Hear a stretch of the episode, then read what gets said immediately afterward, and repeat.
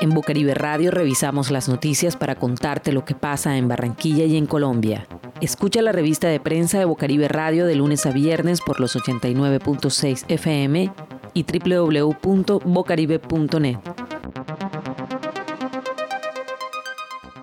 El Ministerio de Salud y Protección Social emitió un nuevo reporte de coronavirus COVID-19 en Colombia. Se reportan a la fecha 7.200 nuevos casos confirmados, 10.000 nuevos recuperados y 167 fallecidos, con los que el país alcanza un total de 959.000 contagios.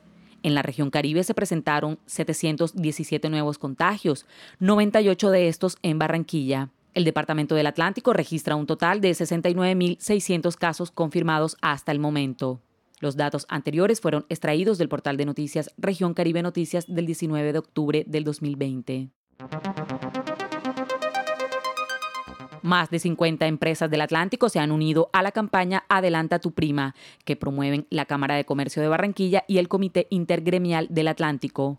Son más de 20.000 los trabajadores beneficiados con esta iniciativa. A través de este mecanismo se ha optado por el anticipo parcial de la prima desde octubre, con la campaña nacional Adelanta tu prima si tu empresa puede. Gremios como Confecámaras y Acopi se han sumado a esta campaña. En esta iniciativa se unen las pequeñas, medianas y grandes empresas que sus condiciones económicas lo permitan. Las empresas que se quieran sumar deben registrarse en la plataforma que esta iniciativa ha dispuesto www.adelantatuprima.com.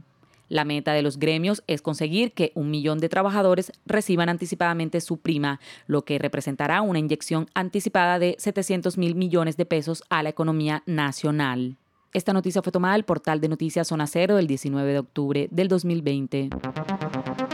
En Bucaribe Radio revisamos las noticias para contarte lo que pasa en Barranquilla y en Colombia. La reapertura de las playas en Santa Marta, que el domingo cumplió un mes, deja números que reflejan signos favorables en cuanto a la reactivación del turismo. El fin de semana, 13.000 personas visitaron las playas con los más estrictos protocolos de bioseguridad y solamente en los 18 primeros días de octubre, 90.000 bañistas han ingresado a las 18 playas habilitadas, con los protocolos de bioseguridad exigidos por el Ministerio de Salud. Tras cumplirse el primer mes de la reapertura, son 122.000 personas las que han disfrutado de las playas. El distrito, a través de distintos decretos, adoptó condiciones para garantizar que la reactivación del turismo se cumpliera de manera segura y responsable.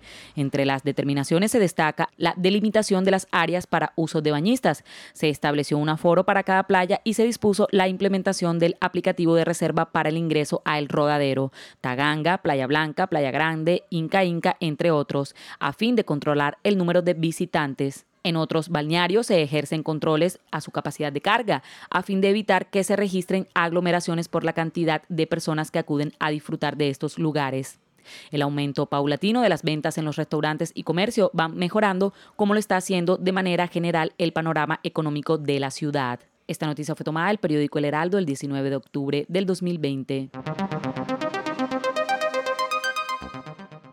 China ha hallado por primera vez una muestra viva del coronavirus SARS-CoV-2 en el embalaje de paquetes de bacalao congelados, importados y recibidos en el puerto oriental de Qingdao, escenario del último rebrote en el país asiático. El Centro de Prevención y Control de Enfermedades de China indicó que se trata de la primera vez que se ha confirmado fuera de un laboratorio que este nuevo coronavirus puede sobrevivir durante un largo periodo en el exterior del empaquetado de productos en condiciones especiales de transporte refrigerado. Este hallazgo podría significar que el coronavirus usa los productos refrigerados como portadores, lo que posibilitaría su propagación transfronteriza y larga distancia, informó anoche el diario estatal Global Times. No obstante, aseguraron que no se han detectado hasta el momento contagios de coronavirus a través de la ingesta de alimentos, por lo que consideraron muy bajo el riesgo de infección para el público general. La fuente no especificó de dónde procedía el embalaje infectado.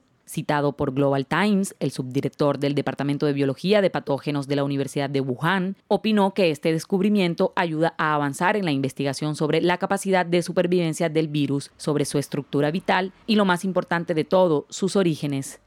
Según Yang, si la secuencia genética del virus detectado en los embalajes de bacalao coincide con la hallada en humanos, podría poner sobre la mesa la posibilidad de que se origine a través de criaturas acuáticas y no murciélagos o pangolines. Las autoridades sanitarias chinas concluyeron la semana pasada que el origen del rebrote detectado el pasado 11 de octubre en la ciudad de Qingdao, en el este del país, se debió precisamente a que dos estibadores del puerto contrajeron el virus al entrar en contacto con productos que contenían restos del virus. Para frenar el rebrote, Qingdao puso en marcha una campaña de análisis a toda su población concluida el pasado viernes y en cinco días realizó casi 11 millones de pruebas de ácido nucleico a sus habitantes, sin hallar más positivos que los 13 anunciados previamente. Esta noticia fue tomada del portal de noticias Blue Radio el 19 de octubre del 2020. Escucha la revista de prensa de Bocaribe Radio de lunes a viernes por los 89.6 FM y www.bocaribe.net. También puedes encontrar este contenido en SoundCloud.